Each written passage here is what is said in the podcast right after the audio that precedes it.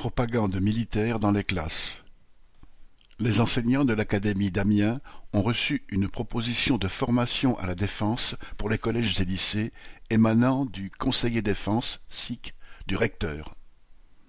Cette journée est organisée depuis plusieurs années conjointement par le ministère de la Défense, l'Éducation nationale et l'Institut des hautes études de la défense nationale, selon un protocole signé en 1982 mais dans le contexte de préparation à la guerre et avec l'annonce de l'expérimentation du service national universel obligatoire dans certaines académies, l'école aussi semble appelée à participer à une préparation psychologique des jeunes. Depuis la suspension du service militaire en 1997, le ministère met l'accent sur l'enseignement de la défense nationale et européenne dans le cadre de l'éducation à la citoyenneté. Une matière, l'enseignement moral et civique, y est consacrée, qui fait l'objet d'une épreuve au baccalauréat. Les textes qui donnent des indications aux enseignants sont un reflet de la propagande que subit la population. Ils parlent du risque de guerre contre la Chine, de ses cyberattaques et des risques qui viennent des États qui tentent de se procurer la bombe atomique, tels l'Iran ou la Corée du Nord.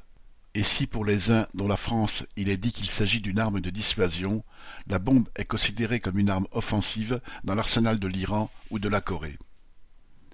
Il est ainsi de plus en plus demandé aux enseignants d'être une courroie de transmission de la propagande diffusée par l'État et les médias, représentant les intérêts de la grande bourgeoisie française et impérialiste.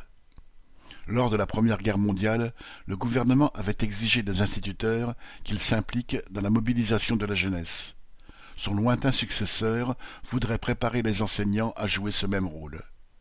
Quelques jours après le courriel invitant à la journée, un autre est arrivé, informant qu'il ne fallait plus s'inscrire en raison du succès de l'opération.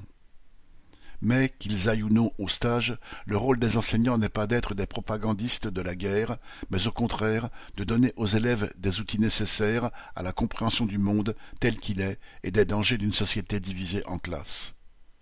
Ignace Rabat